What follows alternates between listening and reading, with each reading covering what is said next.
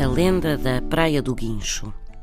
Sobre o estranho nome dado à Praia do Guincho, situada no Conselho de Cascais e considerada uma das mais belas praias de Portugal, conta-se a seguinte lenda.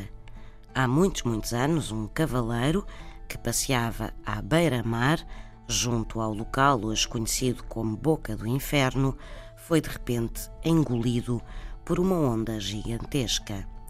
A onda derrubou cavalo e cavaleiro e atirou-os ao mar.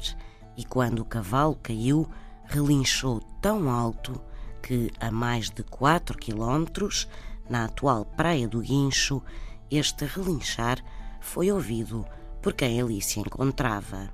Quem ouviu disse ter ouvido um grande guincho, e daí se passar a chamar à praia a Praia do Guincho. São histórias assim mesmo.